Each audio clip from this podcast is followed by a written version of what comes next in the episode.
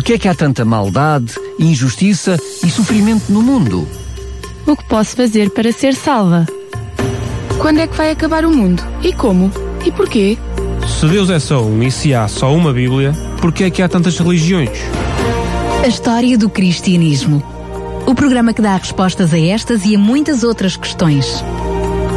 A História do Cristianismo, um programa nas tardes da RCS de Daniel Galaio, com a participação do teólogo Paulo Lima. Muito boa tarde para si que está desse lado dos microfones e também boa tarde ao teólogo Paulo Lima que está aqui comigo. Obrigado, boa Paulo. Daniel, e boa tarde aos nossos ouvintes. Agora sim, sabes que os nossos ouvintes não te ouviram. Vou-te pedir que possas repetir. Boa tarde, Daniel, e boa tarde aos nossos ouvintes também. Talvez ouviram-te, mas não pelo teu microfone, mas sim pelo meu. Hoje vamos continuar com a história do cristianismo. Lembramos que já, já vamos no 40 programa. Enfim, o tempo parece que começámos ontem, não é, Paulo? Foi, foi. Estamos mesmo, mesmo a terminar também. Mais 5, 6 programinhas. programas, sim. Uh, e chegamos ao fim desta série, a história do grande, do grande, a história do cristianismo, assim baseado no livro O Grande Conflito, este livro que fala a história do cristianismo desde a destruição do templo no ano 70, precisamente até uh, ao período que ainda está por vir, na, na, nas profecias bíblicas, Exatamente. que é nessa fase onde nós já estamos. Mas para si que está desse lado e que apenas agora está a entrar em contato com a história do cristianismo, com este programa, relembramos que todos, e sem exceção, todos os programas estão disponíveis no site da rádio para que possa ouvir e até fazer o download em radiorcs.pt, onde diz podcast, é só escolher o programa História do Cristianismo e pode ouvir e reouvir todos os programas, até porque ouvir o programa anterior era bastante importante para poder estar uh, inter, completamente inteirado no programa de hoje. Mas provavelmente vou pedir ao Paulo que possa fazer até uma resenha, o tal cenário escatológico, já vamos perceber que palavrão é este, uma pequena resenha daquilo que falámos no programa passado. Para já, quero apenas dizer que se também gostaria de poder receber gratuitamente este livro fantástico, o livro Grande Conflito, que relata toda a história do cristianismo, de Ellen White, com mais de 100 milhões de livros distribuídos em todo o mundo, mais que best-seller. São vários e vários os, os países e traduções que este livro já tem. E para o receber, mais de 600 páginas. É um livro fantástico, é verdade que é grande, mas vale cada página que tem. Entre em contato connosco para lhe oferecermos totalmente gratuito. Enviamos à cobrança para a sua casa. Entre em contato connosco já. Pode ligar imediatamente para a rádio para o 219 10 63 10. Repito, e mais devagarinho, 219 10 63 10. Pode também fazer o registro uh, preenchendo o formulário no site da Rádio RCS, uh, onde diz Grande Conflito, basta colocar o seu nome e a sua morada e receberá inteiramente grátis este fantástico best-seller em sua casa.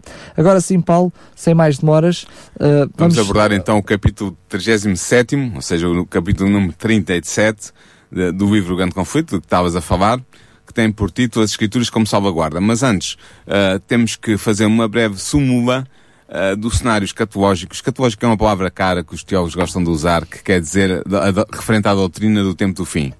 E, portanto, este cenário sobre o tempo do fim, nós já o abordámos, tal como ele está exposto no livro Grande Conflito, de White, abordámos-o na semana anterior e na semana anterior a essa. Portanto, há, há, uma semana e há 15 dias, nos programas que fizemos na altura, uh, explorámos ao máximo e apresentámos uh, as evidências históricas, as evidências contemporâneas, da, da, das notícias de quais eu diria da, da nossa televisão, dos nossos jornais, uh, como esse cenário tem vindo a concretizar e a cumprir diante dos nossos olhos.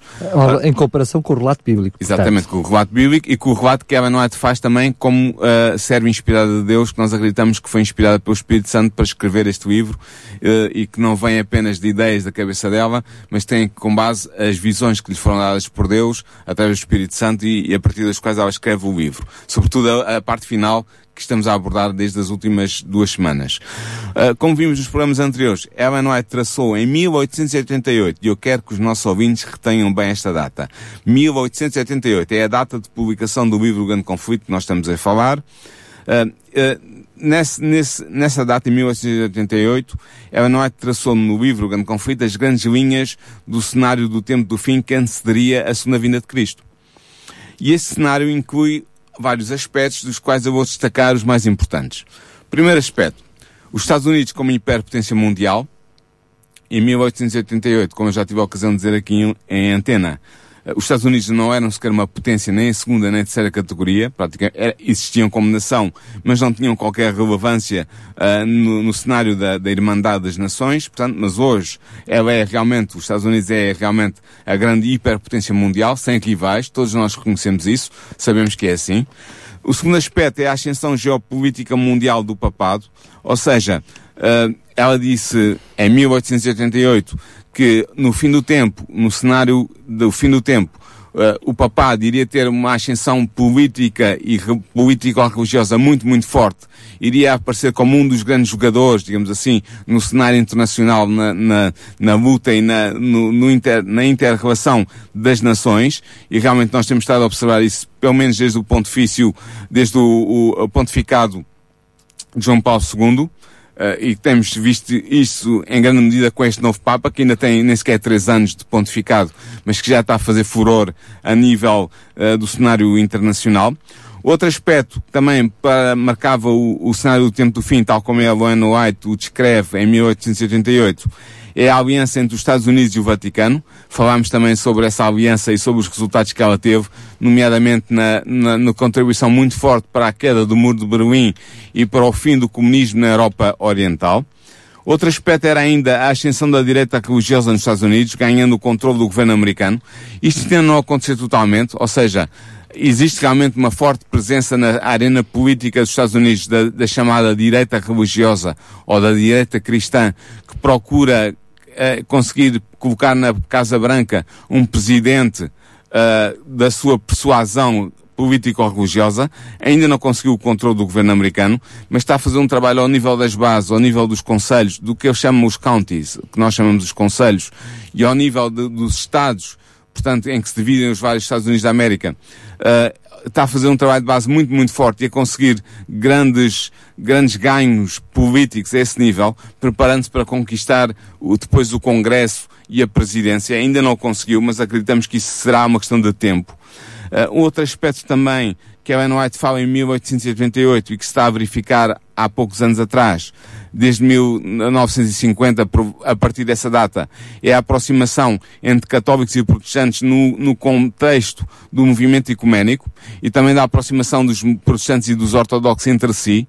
Isso tem sido perdido por ela desde 1888 no livro Grande Conflito, nos seus últimos capítulos, e é algo que nós estamos a observar uh, com toda a clareza dentro dos nossos olhos. Imaginem só os nossos ouvintes que em 1800... 1888? Sim, portanto, no, no século XIX, nós pudéssemos dizer que a Igreja Luterana, já sabemos, a Igreja que tem como raiz uh, Martinho Lutero, o reformador, que eu diria o primeiro protestante, uh, aquele que se afasta mais da Igreja de Roma e que uh, imaginemos que nessa altura alguém vai dizer: Olha, vão uh, daqui a uns tempos estas duas igrejas vão voltar a unificar-se.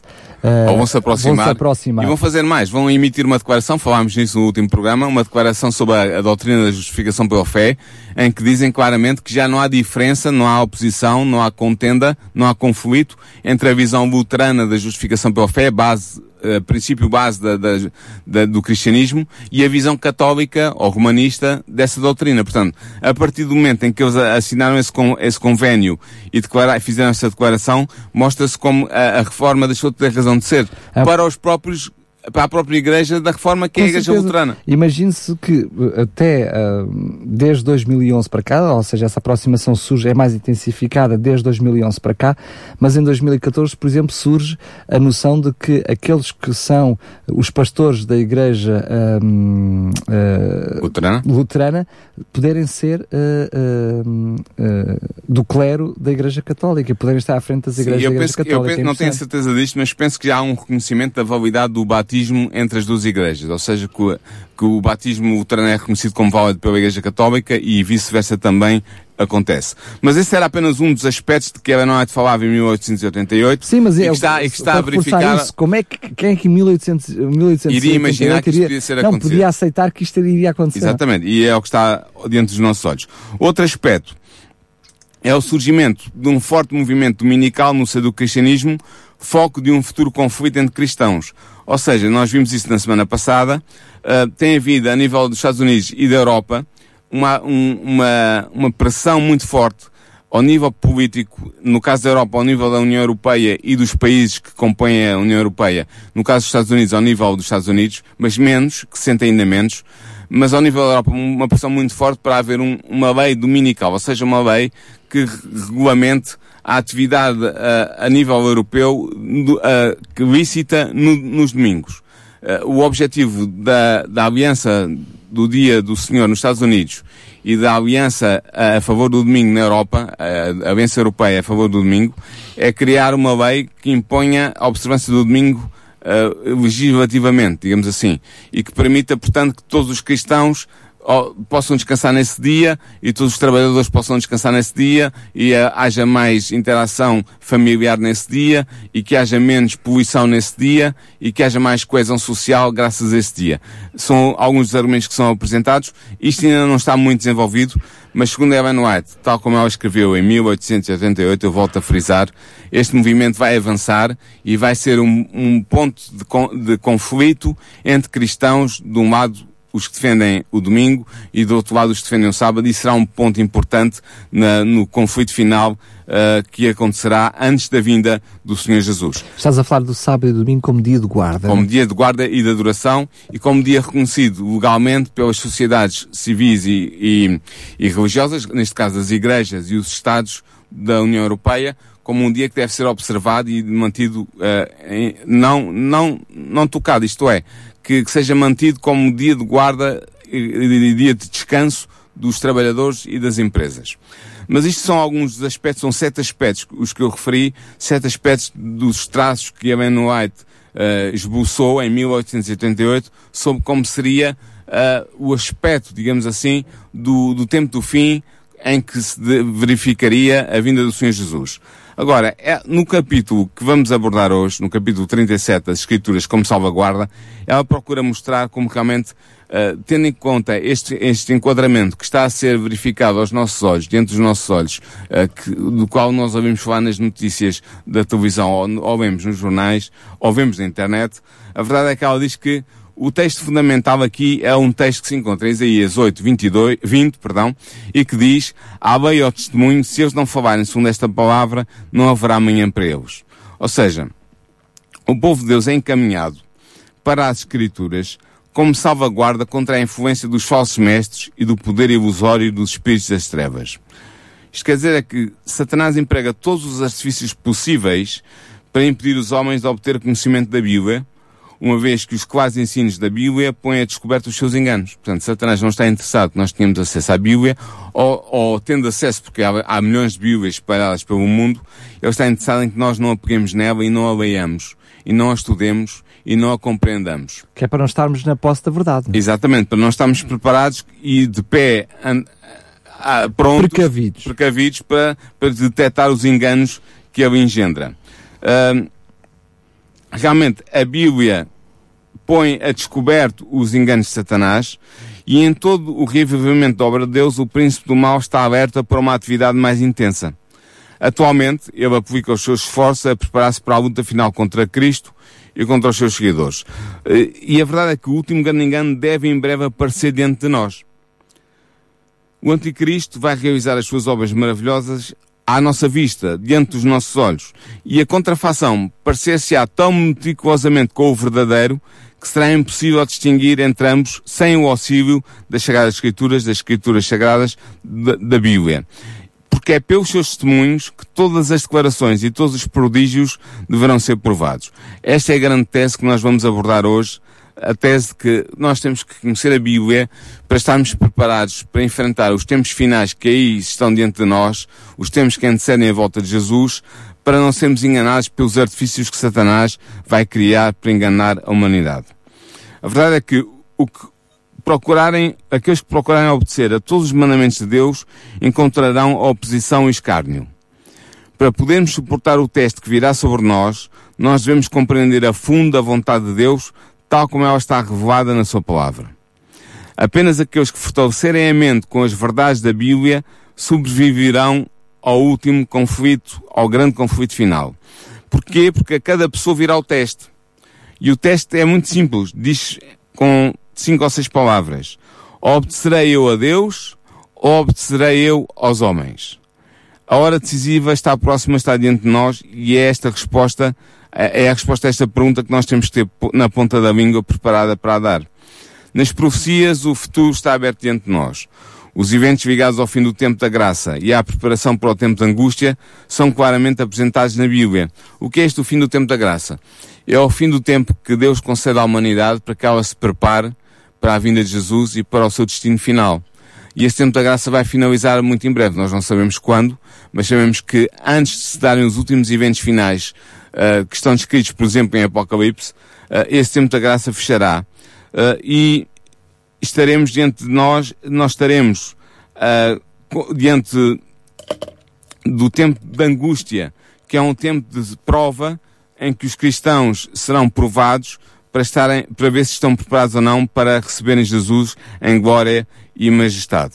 A verdade é que o terrível juízo em que incorrerão aqueles que adoram a besta e a sua imagem deve levar-nos a estudar diligentemente as profecias para descobrirmos o que é a marca da besta e como podemos evitá-la e evitar recebê-la. Esta, esta, este texto sobre a marca da besta está em Apocalipse 14, versículos 9 a 11, em que há um anjo que diz que precisamente que aqueles que receberem a marca da besta, que é algo que deve ser evitado, serão uh, receptores do castigo final que será realizado no lago de fogo e enxofre, onde serão destruídos os ímpios por ocasião uh, do juízo final que Deus trará sobre toda a humanidade. Ora, nós temos que ter presente este texto porque ele é um aviso muito sério uh, que impõe uma preparação. Nós temos que saber o que é que é isto da marca da besta e como evitá-la. Uh, e isto tem a ver com a observância do domingo como imposto pela lei. Não é, não é agora a observância das pessoas que vão ao domingo à igreja, não é esse ainda o caso, mas quando o domingo for imposto pela lei, pelos governos, apoiados pelas instituições religiosas, para fortalecer a Igreja e para levar a uma harmonia de visão e de prática entre todos os cristãos com base na observância de um dia sagrado que seria o domingo, então estaremos perante a imposição da marca da besta que é algo que deve ser evitado, tal como nos ensina Apocalipse 14, versículos 9 a 11. Mas a verdade é que Deus terá sobre a terra um povo terá a Bíblia e apenas a Bíblia como padrão de todas as doutrinas e como base de todas as reformas. Satanás procura constantemente atrair a atenção dos homens e das mulheres para o homem em lugar de lhes permitir focarem a sua atenção em Deus, porque Ele não quer que nós tenhamos a nossa atenção focada em Deus. Ele leva as pessoas a olharem para os padres, para os pastores, para os pastor, professores de teologia como guias espirituais, em vez de investigarem as Escrituras para descobrirem por si mesmas o seu dever para com Deus. E assim, ao contrariamente destes líderes religiosos, Satanás pode influenciar as multidões de acordo com a sua vontade. Ou seja, a estratégia dele é muito simples. Ele quer impedir que as pessoas tenham acesso à Bíblia. Mas as Bíblias estão disseminadas por toda a Terra. Existem milhões e milhões de Bíblias espalhadas ao alcance de uma mão. E quem não tem nenhuma Bíblia em casa pode ir facilmente comprar uma e ler por si mesmo. Já no passado ele tentou que fossem tiradas fisicamente da mão dos homens. Não é? Ele no passado tentou destruir a Bíblia fisicamente. Não o conseguiu. Uh, e então mudou de estratégia. E a estratégia é fazer com que as pessoas se deem por satisfeitas em receber a, o ensinamento de homens portanto, de haver uma mediação, já não haver um acesso direto à Bíblia, mas haver uma mediação, e que esse ensino de homens, uh, sejam eles padres, pastores, teólogos, uh, professores de teologia, o que for, uh, que sejam esses homens a mediar as, o que são as doutrinas bíblicas e os leigos a aceitarem o que esses homens e essas mulheres dizem sobre a Bíblia, sem terem a, sem aprofundarem. Sem aprofundarem, sem irem verificar se a Bíblia ensina aquilo de facto ou não e sem criar uma, uma, uma opinião própria sobre aquilo que a Bíblia ensina. Ou seja, serem, uh, fazerem da verdade deles mesmos, não é? Sem, exatamente, em vez de fazerem da verdade deles mesmos, tendo acesso direto à Bíblia e estudando a Bíblia por si mesmos, confiarem as suas almas, digamos assim, a sua, a seu destino eterno, à opinião do pastor, ou do padre, ou do professor de teologia, ou seja, de quem for.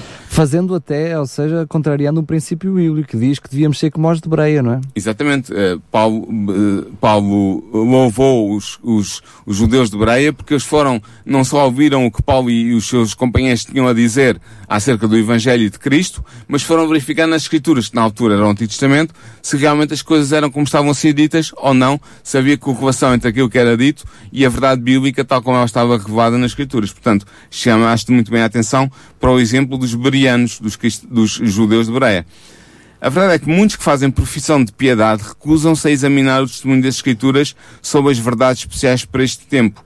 E nós temos vindo ao longo deste programa abordar algumas dessas verdades especiais para este tempo. Estas pessoas apontam para o número dos membros da sua igreja, para a sua riqueza e para a sua popularidade da sua igreja e olham com desprezo os defensores da verdade presente como sendo poucos, pobres e impopulares e como tendo uma fé que os separa do mundo. A Igreja Romana reserva ao clero o direito de interpretar as Escrituras. Uh, hoje já não é tanto assim, ou melhor, eles ainda têm o direito de interpretar as Escrituras, apesar de já permitirem que o, que o povo uh, laico aceda às Escrituras. Mas eles continuam a reservar para si o direito de serem os intérpretes das doutrinas bíblicas. E os princípios que foram mantidos por Roma impedem dezenas de milhões de cristãos nas igrejas protestantes de investigarem a Bíblia por si mesmos. Porquê? Porque é-lhes ensinado que devem aceitar os ensinos da Bíblia tal como eles são interpretados pela sua igreja.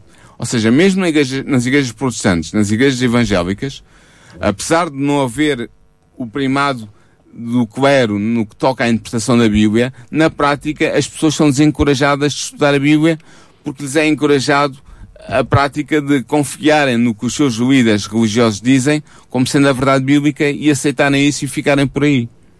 E isso é muito grave, porque nós estamos a pôr nas, nas mãos de outros o nosso destino eterno. Porque Deus vai pedir contas a cada ser humano e a cada cristão, nomeadamente, uh, das, das verdades que ele aceitou ou rejeitou e da responsabilidade que ele tem uh, em aceitar ou rejeitar essas verdades. Sendo que o problema agrava-se só ao fim de algumas gerações, não é? Porque aqueles que são os membros hoje passam a ser os líderes da manhã com um conhecimento superficial também da palavra de Deus e é esse conhecimento que têm também que passam a outros, não é? Exatamente. Apesar da Bíblia estar cheia de avisos contra os falsos mestres, muitos cristãos na atualidade, e no passado tem sido assim também, estão dispostos a entregar a guarda da sua alma ao clero, sejam, sejam padres, sejam pastores, sejam teólogos, sejam o que for. Milhões de cristãos, atualmente, não podem dar outra razão para as crenças religiosas que defendem, a não ser o facto de terem sido instruídos dessa maneira pelos seus líderes religiosos. Mas agora pergunto, mas por acaso são os padres, ou os pastores, ou os professores da teologia infalíveis?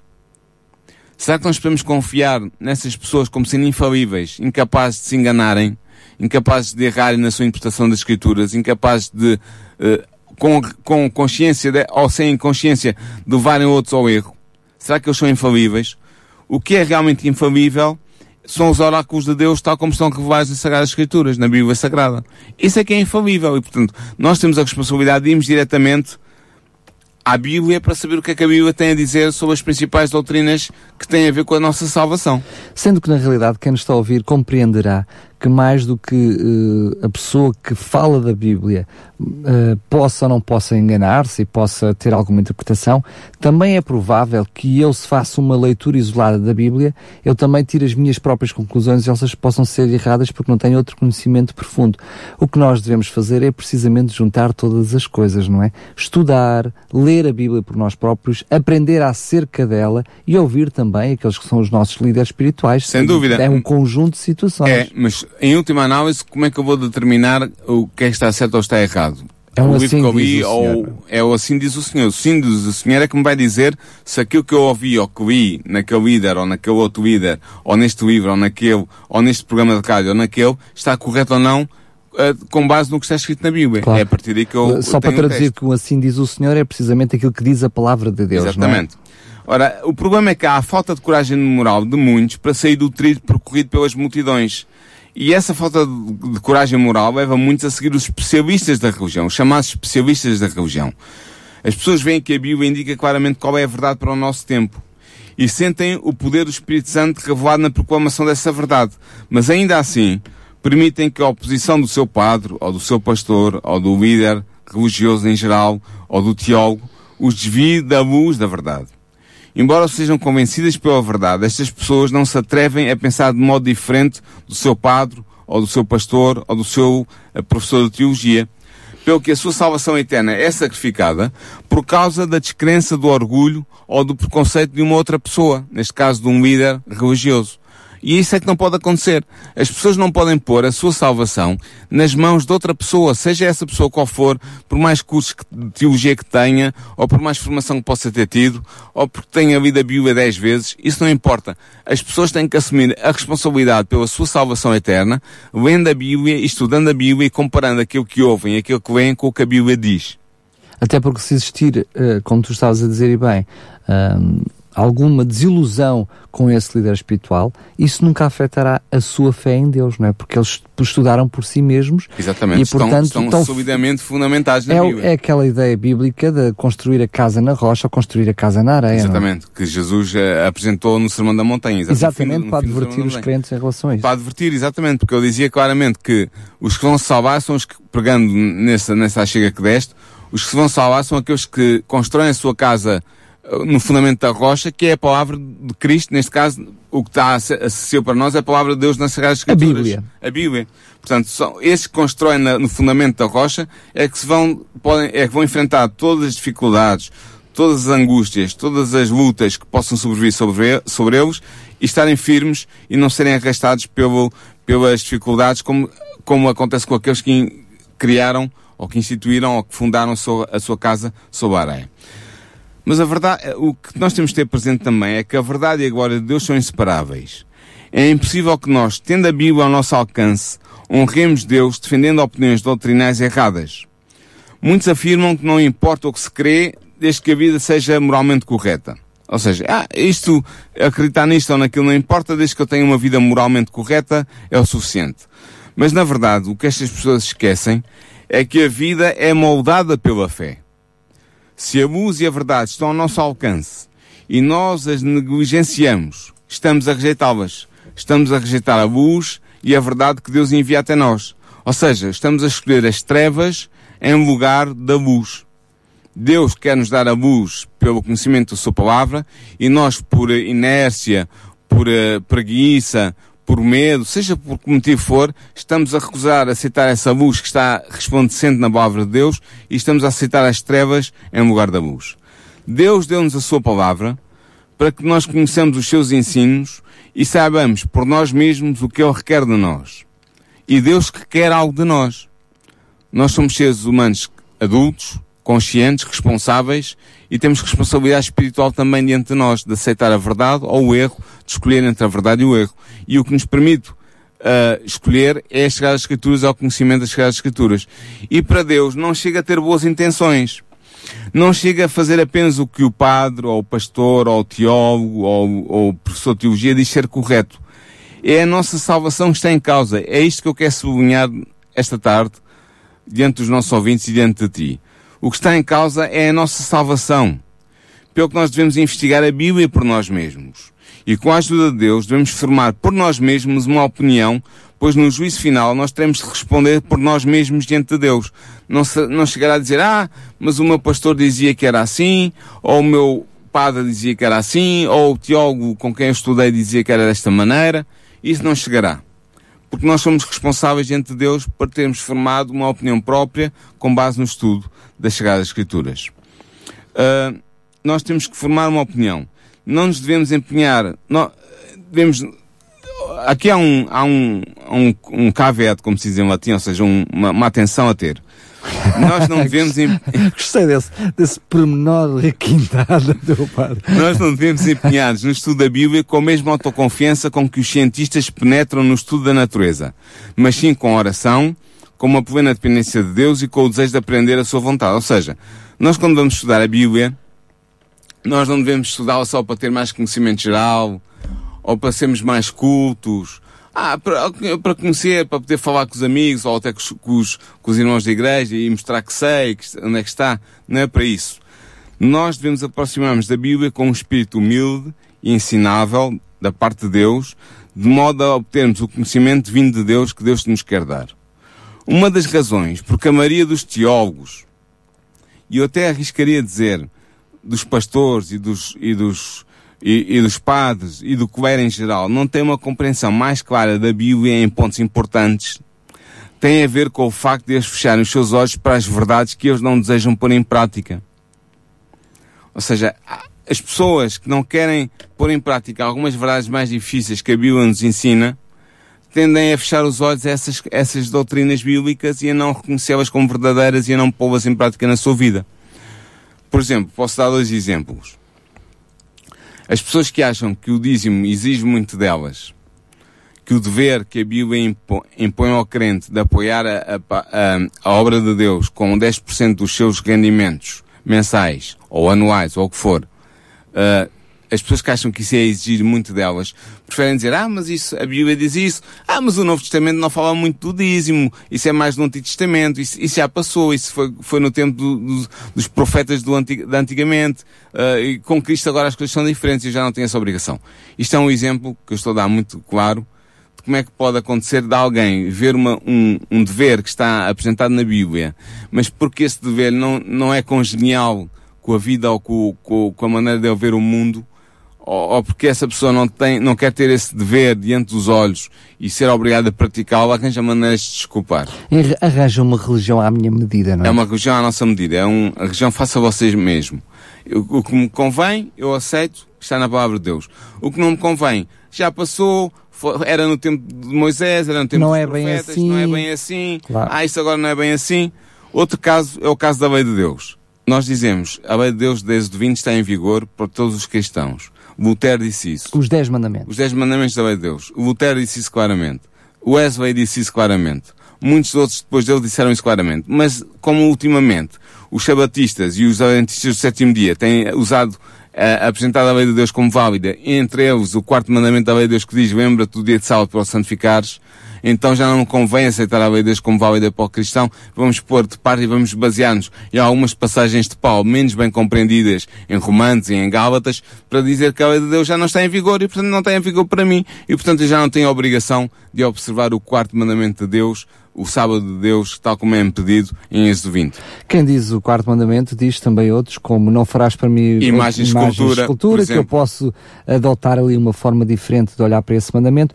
Exatamente. E até posso, por exemplo, em algumas comunidades eu dizer que não adulterarás, bem, isso é tudo, depende da cultura, não é? Ou seja, nós, quando quisermos, não é? Com toda a honestidade, quando Sim. queremos, podemos criar uma uh, igreja à nossa medida. Sim, um dogma à nossa medida. E, portanto, nós podemos optar pela igreja A, pela igreja B, porque aquela satisfaz aquilo que é a minha necessidade religiosa, entendamos assim.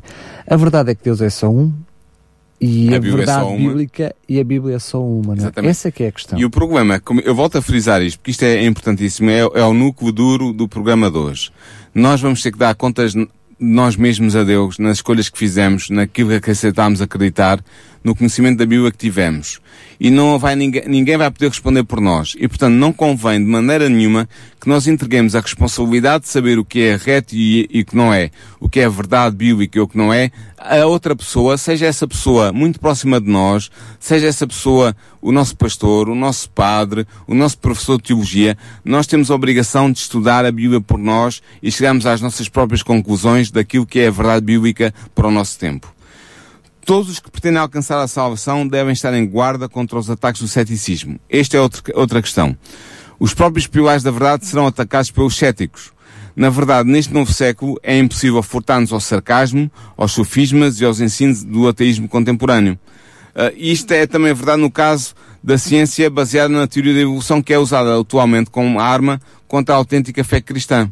Uh, eu tenho a certeza que há muitos ouvintes que estão a ouvir que são criacionistas, são defensores de- dos primeiros uh, capítulos do livro de Gênesis, acreditam que o que está lá foi revelado por Deus a Moisés e é a pura verdade, mas infelizmente há muitos cristãos que começam a aceitar a teoria da evolução e a querer misturar cristianismo com, com teoria da evolução, são os chamados evolucionistas teístas, que acreditam que sim, que Deus existe e tudo mais, que Ele criou o mundo, mas criou usando a teoria da evolução, a, evolução, o sistema da evolução como meio de criação daquilo que vemos ao nosso redor. Relativizando aquilo que são os ensinos bíblicos. não é? Relativizando claramente o que a Bíblia diz, porque a Bíblia não ensina, em, que eu saiba, em Gênesis 1 e 2, não é isso que estava escrito. E portanto, nós com- começamos a relativizar os 11 primeiros capítulos de Gênesis ou da Bíblia, começamos a estar em terreno movediço. O, método histórico-crítico, que é usado por muitos cristãos, sobretudo cristãos mais liberais, que têm desacralizado completamente a Bíblia, têm eh, argumentado que a Bíblia não é a palavra de Deus no sentido forte do termo, mas é o registro das interações da humanidade caída com um, uma realidade divina transcendente que eles não sabem bem explicar como e que terá resultado na, na redação dos 66 livros da Bíblia. Isso também é outro ataque contra a validade da Bíblia e contra a autoridade espiritual absoluta que a Bíblia deve ter na nossa, na nossa vida cristã. E é um cuidado a ter, não cairmos neste ceticismo, neste, nestas novas doutrinas que procuram minar, sub, subrepticiamente é verdade, mas que minam a autoridade das Sagradas Escrituras. E eu encaminho já para o final deste programa para dizer aos nossos ouvintes, a ti, Galaio, Daniel Galay, que estamos a viver no período mais solene da história do mundo. O destino de centenas de milhões de seres humanos está prestes a ser decidido. O nosso destino eterno e a salvação de outras almas ao nosso redor dependem do caminho que nós seguimos agora. Nós precisamos ser guiados pelo Espírito da Verdade. Devemos procurar obter uma experiência mais profunda e mais viva das coisas de Deus. Não temos um momento a perder nós, é certo que podem dizer sim, mas uh, temos até à volta de Cristo. É verdade, temos até à volta de Cristo.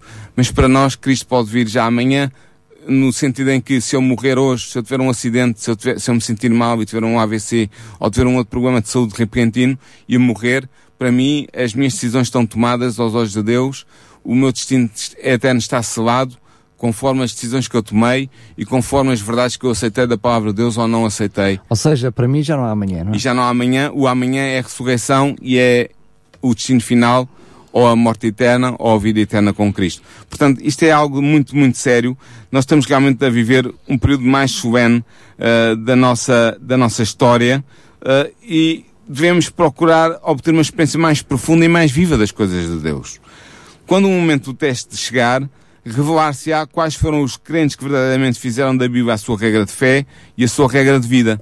Porque aí saberemos quem são aqueles que estão bem firmes na palavra de Deus, bem ancorados na palavra de Deus, e aqueles que não estão, que são suscetíveis de, todo, de serem levados por todo o vento de doutrina, por todo o vento de heresia.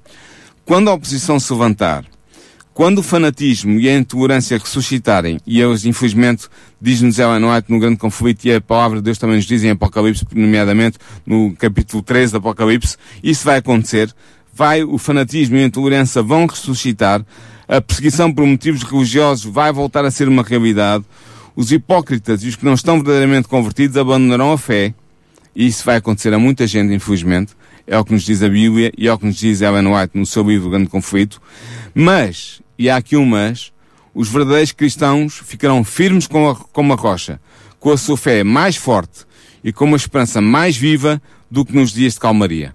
Quando vier a perseguição, quando vier as dificuldades, quando vier a prova, os cristãos verdadeiros que estão firmados na palavra de Deus não serão movidos do seu, da sua fundação. Aqueles que não estiverem firmados na palavra de Deus poderão ser enganados por todos os ventos de doutrina que vão começar a superar. Muito bem, estamos mesmo a chegar ao final do nosso programinha de hoje. Relembrar mais uma vez que este programa também está disponível em podcast, também vai ficar como os outros todos para ouvir e reouvir e até fazer o download para ouvir um, até sem ser ligado à internet. Uh, lembro também que pode ligar para receber gratuitamente o livro Grande Conflito, este best-seller com mais de 100 milhões de livros distribuídos em todo o mundo, mais de 600 páginas, inteiramente grátis para si. Basta ligar e ser-lhe enviado gratuitamente, nem precisa de pagar os portes. A RCS assumirá essa despesa para que possa receber este livro e não tenha motivos para, mais uma vez, não aprender, não estudar a palavra de Deus, ter aqui uma luz menor que o aponta para a luz maior que é a palavra de Deus, base de toda a nossa fé bíblica, para que possa conhecer toda a história do cristianismo e aquilo que Deus espera de nós hoje e também de amanhã. Ligue para nós para o 219 10 63 10. 219 10 6310. Antes mesmo de terminarmos, só darmos um cheirinho daquilo que vai ser o programa na próxima semana. Sim, no próximo programa vamos abordar o quarto capítulo profético, quarto capítulo profético do Grande Conflito, deste livro de Amanoat, que temos estado a usar como base do nosso programa. Será o capítulo 38 e vamos falar aquilo que, uh, sobre aquilo que ela chama o último convite, que é a proclamação da mensagem final a todo o mundo, da mensagem que vai fazer a separação entre aqueles que realmente seguem a Deus e estão preparados para a volta de Jesus e aqueles que vão optar por não seguir a Deus, não se fundamentar na palavra de Deus e perderão a oportunidade da vida eterna quando Jesus voltar. Uh, será sobre isso o último convite, a proclamação final que vamos abordar no próximo programa. Muito bem, cá fica o convite para si que está desse lado, despeço-me, desejando-lhe que fique bem na companhia da Rádio RCS. Está de regresso a casa, pois bem, um grande regresso. Contra nós, Paulo, até ao próximo programa. Até ao próximo programa. Porquê é que há tanta maldade, injustiça e sofrimento no mundo? O que posso fazer para ser salva? Quando é que vai acabar o mundo? E como? E porquê?